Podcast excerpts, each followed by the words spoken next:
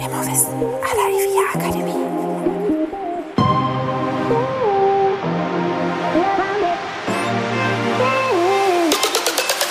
Herzlich willkommen bei Immowissen à la IVIA Akademie. Wir servieren Ihnen kuriose Geschichten und knallharte Fakten aus der Immobilienwelt.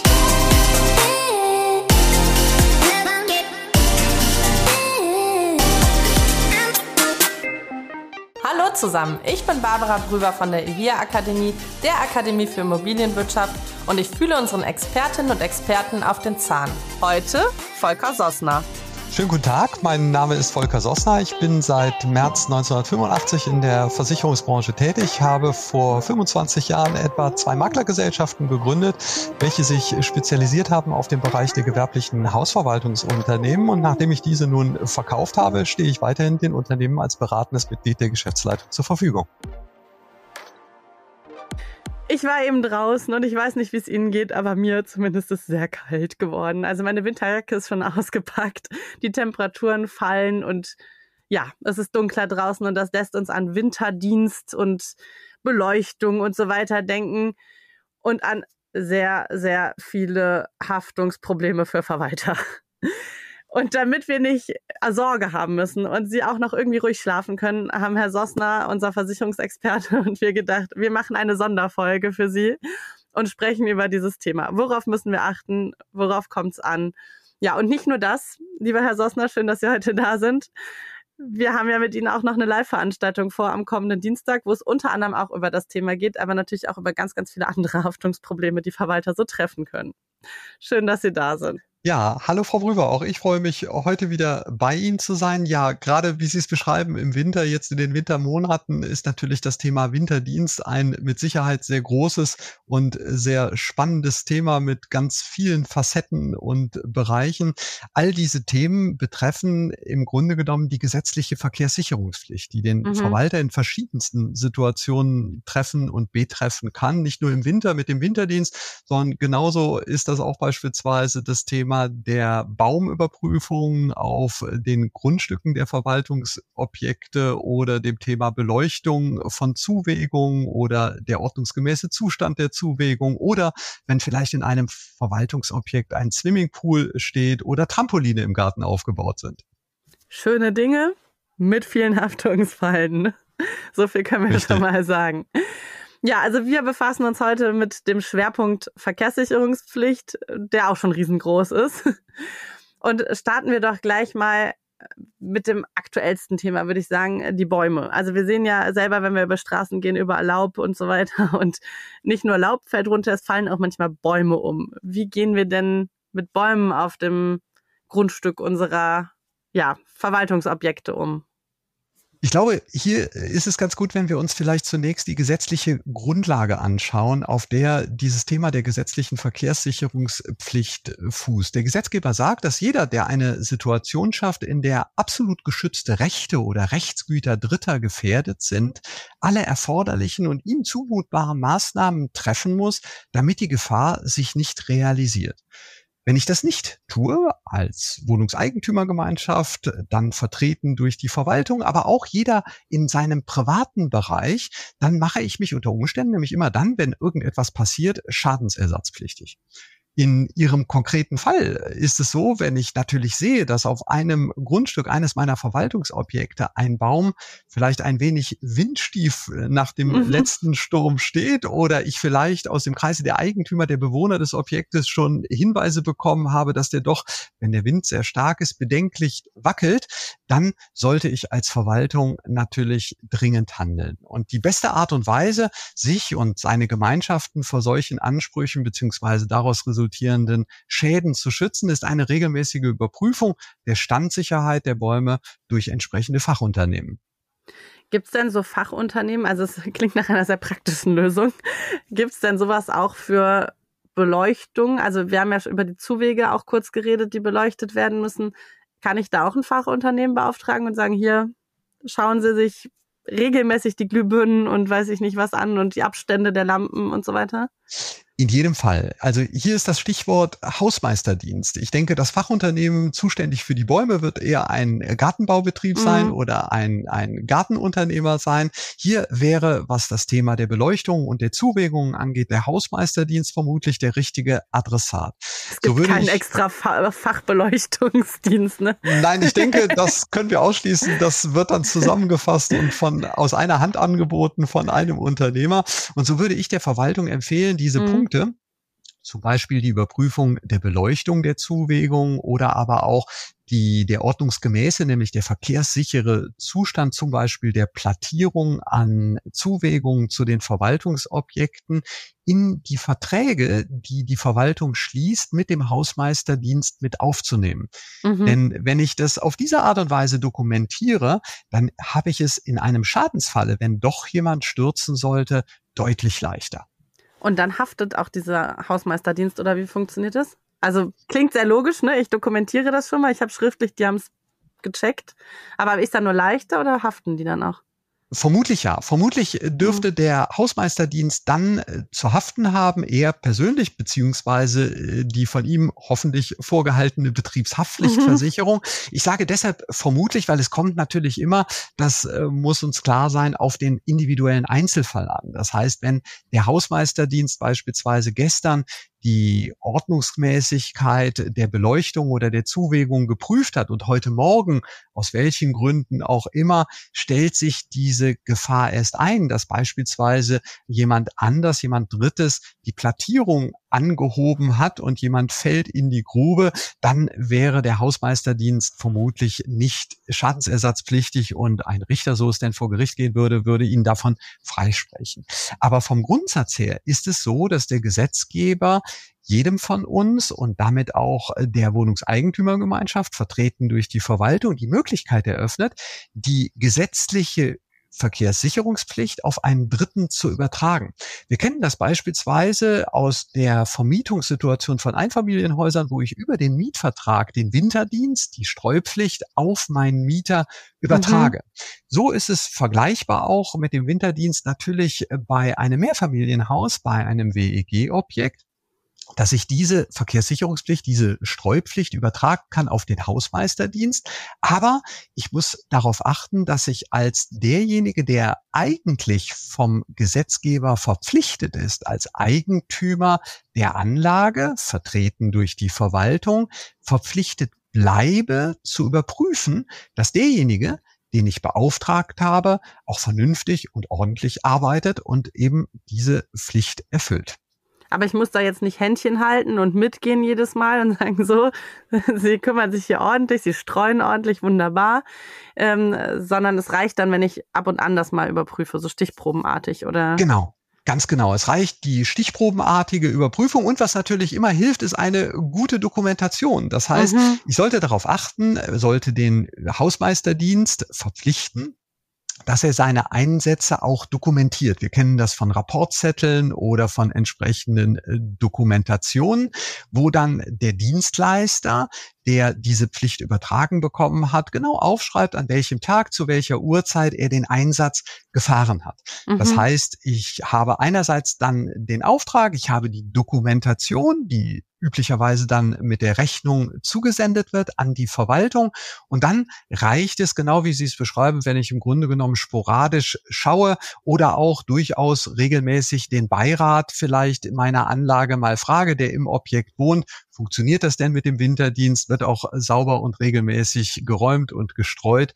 Und dann ist das für das Thema der Haftung ausreichend. Es ist zumindest ein sehr praktischer Weg, ne? Einfach mal den Beirat zu fragen, der da wohnt, dann muss ich nicht immer so oft vorbeikommen als Verwalter, ne? Ja, und ich meine, die werden es mitbekommen, wenn sie da wohnen. Ne? Die werden es mitbekommen. Wir kennen es äh, zuweilen ja oftmals so, dass die eigentlich auch unaufgefordert, so haben der ein oder andere Verwalterin oder Verwalter mir berichtet, dieses tun und dann auf die Verwaltung von sich aus schon zukommen, wenn irgendetwas nicht funktioniert. Ich glaube, das kennen viele. Absolut, ganz genau.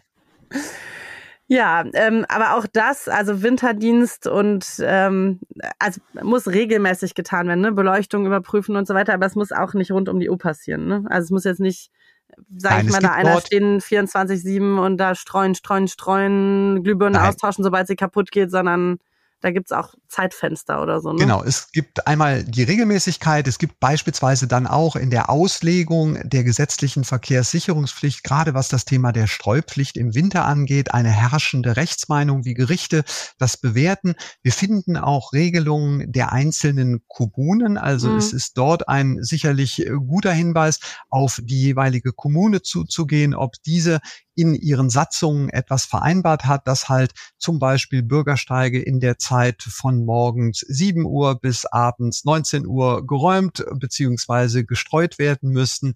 Das sind alles Dinge, die gilt es dann zu berichten, aber es ist nicht 24 Stunden am Tag, sieben Tage die Woche, denn wenn beispielsweise nachts um drei starker Schneefall einsetzt und es würde um 3.30 Uhr derjenige, der nach einer, einem netten Abend aus der Dorfkneipe nach Hause geht, stürzen, dann darf es sich nicht wundern, wenn der Bürgersteig nicht geräumt ist.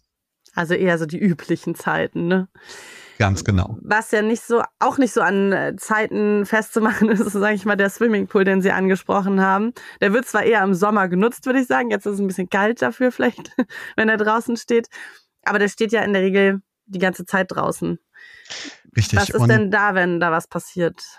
Ja, bei dem Thema des Swimmingpools im Garten, beispielsweise im Gemeinschaftseigentum oder auch auf einer Sondernutzungsfläche eines Eigentümers, ist dem Grundsatz nach zu großer Vorsicht zunächst und Sensibilität zu mahnen eigentlich mhm. oder zu raten. Vielleicht äh, hilft es, wenn wir uns hier nochmal diesen Grundgedanken, so ein wenig vielleicht den Geist des Gesetzes, des Gesetzgebers in Erinnerung rufen, der ja grundsätzlich jeden von uns schützen will. Und er legt aus diesem Grunde jedem von uns, der möglicherweise eine Situation, eine Gefahr schafft, als Quelle, dass nämlich infolge dieser Gefahrenquelle möglicherweise geschützte Rechte oder Rechtsgüte Dritter gefährdet sind, dass ich als derjenige, der diese Gefahrenquelle schafft, alles mir zumutbare und erforderliche veranlassen muss, um zu vermeiden, dass etwas passiert, dass sich diese Gefahr realisiert, wie der Gesetzgeber es dann beschrieben hat, dann fällt jedem von uns natürlich im Falle eines Swimmingpools ein, das ist gar nicht so einfach. Und das mhm. ist etwas, was wir auch in unserem Tagesgeschäft erleben, dass ganz häufig in solchen Fällen dann doch nochmal der Schulterschluss zu der Versicherung oder zu unserem Hause als Versicherungsmakler gesucht wird. Und man fragt ja, wie mache ich das denn jetzt eigentlich? Und wie man das dann macht, da sollte man sich vor Augen führen, man sollte sich orientieren eigentlich an der schwächsten, an dem schwächsten Glied in der Kette derjenigen, die einem einfallen als mögliche Geschädigte. Und das sind natürlich, was den Personenkreis angeht, derjenigen, die möglicherweise durch diese Poolsituation geschädigt werden können, Kinder. Mhm. Kinder, die unbeaufsichtigt auf das Grundstück gelangen und dann am, im neben dem Pool spielen und möglicherweise zu Schaden kommen, indem sie stürzen oder im schlimmsten aller Fälle, ich glaube, das ist das schlimmste Szenario, was alle Zuhörerinnen und Zuhörer auch vor Augen haben, dass ein kleines Kind ertrinken würde in einem solchen Swimmingpool eines Verwaltungsobjektes. Und das zu das verhindern. Will ja auch keiner. Ne? Um Gottes Willen, das will jeder von uns verhindern und mhm. für jeden von uns wäre es ein Horrorszenario.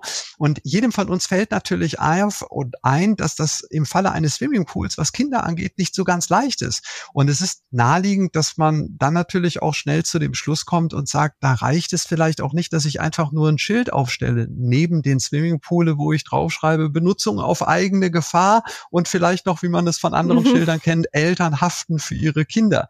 Nein, ich muss mir viel, viel weiter in solchen Fällen als Verwalterin oder Verwalter Gedanken machen, sicherlich die individuelle Situation mir anschauen, aber im Ergebnis muss sichergestellt sein, dass nicht Dritte, insbesondere Kinder, unberechtigt Zugang zu diesem Pool erlangen können, infolgedessen sie dann zu Schaden kommen. Im Zweifelsfalle muss ich vielleicht einen Zaun um das Grundstück ziehen und muss ein Türchen, welches üblicherweise verschlossen ist und deren Schlüssel, dessen Schlüssel ich dann nur an einen Kreis der Bewohner von berechtigten Personen aushändige. Ich muss es in so einer Form organisieren. Aber also Zaun hört sich ja erstmal ganz gut an. Wie Sie aber schon gesagt haben, Kinder sind ja auch sehr kreativ und so weiter, ne? Und äh, nicht nur, also das schwächste Glied, auch ein sehr kreatives Glied. Ähm, die klettern ja auch gern mal über Zäune. Was ist denn, wenn jetzt ein Kind zum Beispiel drüber klettert und doch was passiert? Bin ich dann als Verwalter trotzdem aber abgesichert, weil ich jetzt gesagt habe, na, ich habe einen Zaun drum gestellt. Bin ich da irgendwie versichert? Haftpflicht, weiß ich nicht. Also, oder habe ich dann doch ein Haftungsproblem? Ja, also die gute Nachricht dem Grundsatze nach lautet, ja, in der Regel bin ich als Verwalterin oder Verwalter gegen so etwas versichert. Und zwar einerseits sind die Verwaltungen als sogenannte mitversicherte Person im Rahmen der Objekthaftpflichtversicherung, mhm. der Haus- und Grundbesitzerhaftpflichtversicherung des Verwaltungsobjektes mitversichert. Darüber hinaus wäre ein möglicher Adressat, wenn tatsächlich dann doch etwas passieren sollte, möglicherweise die Betriebshaftpflichtversicherung der Verwaltung. Das gilt natürlich in beiden Fällen nur im Umfang des Versicherungsvertrages, so wie der Versicherungsvertrag Versicherungsschutz bietet. Und das inkludiert dann natürlich auch bestimmte Ausschlusskriterien, zum Beispiel vorsätzliches Handeln oder aber auch den Bereich der sogenannten wissentlichen Pflichtverletzung. Und was für unsere Zuhörerinnen und Zuhörer vielleicht sehr wichtig ist, noch zu wissen, an der Stelle, wenn ich als Verwaltungsunternehmen selbst Hausmeisterdienste anbiete. Der ein mhm. oder andere aus unserem Zuhörerkreis wird das vielleicht als Geschäftsfeld seines Unternehmens definiert haben und bietet solche Dienste selber als Unternehmer an. Dann sollte ich auf jeden Fall darauf achten, dass ich dieses Geschäftsfeld, diese Tätigkeiten auch in meiner Betriebshaftpflichtversicherung berücksichtige und mit aufnehmen lasse. Und dann ist aber alles versichert. Also ich meine, Vorsatz, okay, unterstelle ich jetzt mal nicht. Das ist eh nie ein guter Ratgeber, sage ich mal, aber jetzt ohne Vorsatz, sage ich mal. Es passiert aus Versehen was. Das ist ja, ja die Regel, ist, Gott sei Dank. Also genau, aus nicht Versehen. Gott sei Dank und doch, also ja. Genau, aus Versehen, das beschreibt äh, den Bereich in der Regel der Fahrlässigkeit, mhm. natürlich auch den Bereich der groben Fahrlässigkeit. Dann ist alles versichert, aber wir reden natürlich im Bereich der Haftpflichtversicherungen und der gesetzlichen des gesetzlichen Schadenersatzansprüches nur über zivilrechtliche Ansprüche, zum mhm. Beispiel eben Schadensersatzansprüche.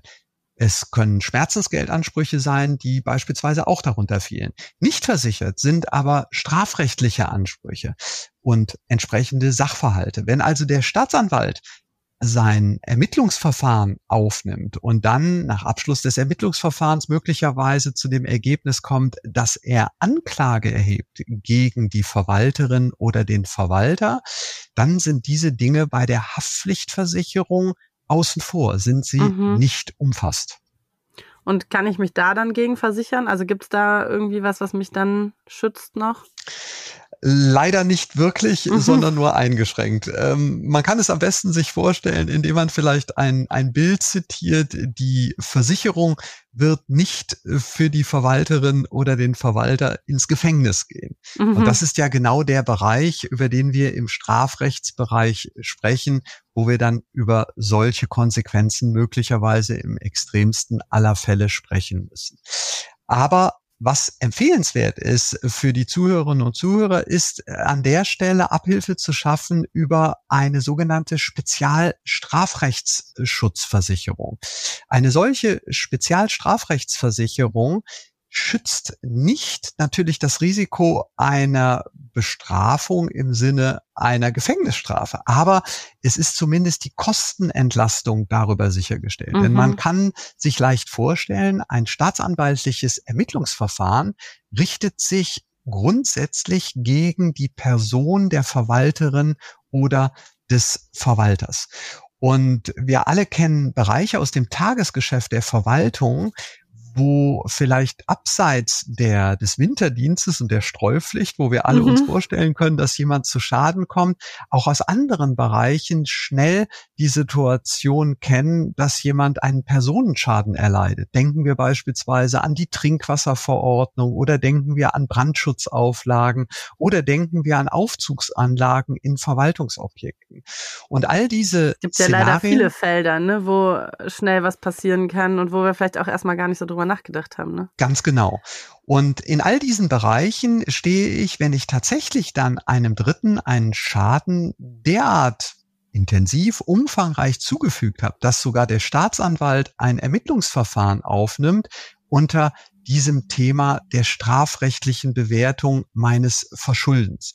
Und dann ist es zumindest eine Hilfestellung, wenn ich weiß, dass die Kosten, die mir dadurch entstehen als Verwalterin oder Verwalter, nämlich Anwalts, möglicherweise Gerichtskosten abgedeckt sind. Mhm. Denn wir können uns leicht vorstellen, dass in einem solchen Falle, wenn der Staatsanwalt gegen mich ermittelt, ich natürlich den besten Juristen, den besten Rechtsbeistand an meiner Seite mir wünsche. Und die sind dann leider Gottes auch nicht immer günstig. Meistens so, ja. Gute Dinge kosten, genau. ne? Ja. So ist es. Ganz lieben Dank für die Einblicke zumindest schon mal. Noch intensiver sprechen Sie am kommenden Dienstag über das Thema. Und da geht es ja nicht nur um Verkehrssicherungspflicht, sondern um eben auch noch die ganz, ganz vielen anderen Haftungsfelder für Verwalter. Ja, ein spannendes Thema. Vielem, äh, schlaflose Nächte bereiten können. Ne? Ja, ich glaube, äh, jeder unserer Zuhörerinnen und Zuhörer ähm, kann das bestätigen, dass man sich als Verwaltung leider Gottes heutzutage ja wirklich sehr, sehr intensiv auch mit eventuellen Haftungsfeldern mhm. und Haftungsfallen beschäftigen muss. Und ich freue mich sehr, dass wir dazu ein eigenes Event äh, zusammengestellt haben, wo wir natürlich auch über unser heutiges Podcast-Thema der gesetzlichen Verkehrssicherungspflicht reden wollen. Aber ein anderes Thema zum Beispiel auch, wir schauen uns näher an, wie sieht es eigentlich aus, wenn ich jetzt zum ersten ersten wieder neue Objekte übernehme. Worauf sollte ich achten? Wie kann ich mich an bestimmten Punkten vor möglichen Haftungsfeldern schützen? Wo liegen die Haftungsfallen für mich? Vielleicht auch die Dinge, an die man so im ersten Moment gar nicht denkt. Oder aber auch, wollen wir uns nächste Woche anschauen, wie schaut es aus, wenn dann doch mal was passiert ist? Und wie ist eigentlich eine gute, vielleicht sogar die beste Art dann der Kommunikation mit meinem eigenen Versicherer, aber vielleicht auch mit demjenigen, der Ansprüche gegen mich stellt. Sollte ich selber den Anwalt beauftragen? Sollte ich das vielleicht aus gutem Grunde mhm. nicht tun? Das sind Punkte, die wollen wir uns nächste Woche anschauen. Und Sie sprechen darüber, was passiert. Wir sind ja alle serviceorientiert, vor allen Dingen Verwalterinnen und Verwalter ne, wenn ich äh, ja was aus gutem Willen tue und das dann doch irgendwie ein bisschen schief geht und hinterher an mir hängen bleibt. Ne? Ganz genau. Das berühmte Spannungsfeld äh, für Verwalterinnen und Verwalter zwischen Service, Service auf der einen Haftung. Seite und Haftung auf der anderen Seite. Ganz genau. Ja, also spannendes Thema und weil das so spannend ist, werden wir auch im Podcast immer wieder darüber reden. Da sind Sie ja dann immer wieder noch zu Gast, Herr Sossner. Gott sei Dank, ich freue mich schon drauf, dass wir zumindest äh, durch Aufklärung vielleicht ein paar Haftungsfelder minimieren können, sagen wir es mal so. Ja. Ganz lieben Dank. Ja, wenn Sie Interesse haben, schauen Sie gerne mal auf ivia-akademie.de. Da finden Sie mehrere Veranstaltungen, auch mit Herrn Sossner zu den Themenbereichen und vor allen Dingen jetzt am Dienstag die Veranstaltung 14. November zu eben diesen Haftungsfeldern ja, wenn Sie die verpassen sollten, an dem Tag keine Zeit haben sollten, atmen Sie tief durch. Wir zeichnen die Veranstaltung für Sie auf, dann finden Sie die unter Event-Videos, also Sie können die auch im Nachgang noch kaufen. Wir empfehlen nur mal live dabei zu sein, weil Herr Sossner, dann sind Sie da und dann können wir Sie löchern mit all unseren offenen Fragen. Und das ist immer sehr schön, ja, wenn dann hoffentlich keine Fragezeichen mehr übrig bleiben. Ja, wir hören uns in zwei Wochen wieder, wenn Sie bis dahin. Ach nein, es sind ja gar nicht zwei Wochen, sondern eine Woche ist das, wenn ich nicht ganz falsch im Kopf bin. Eine knappe Woche noch und dann hören wir uns schon wieder. Wenn Sie bis dahin noch Fragen haben, Tipps, Anregungen oder sonst was, schreiben Sie uns gerne an podcast.ivia-akademie.de. Ich freue mich auf Ihre Rückmeldungen. Ja, dann bis in einer knappen Woche wieder. Und ich freue mich auch mit Ihnen bald wieder zu quatschen, Herr Sossner. Ich mich ebenfalls. Bis bald.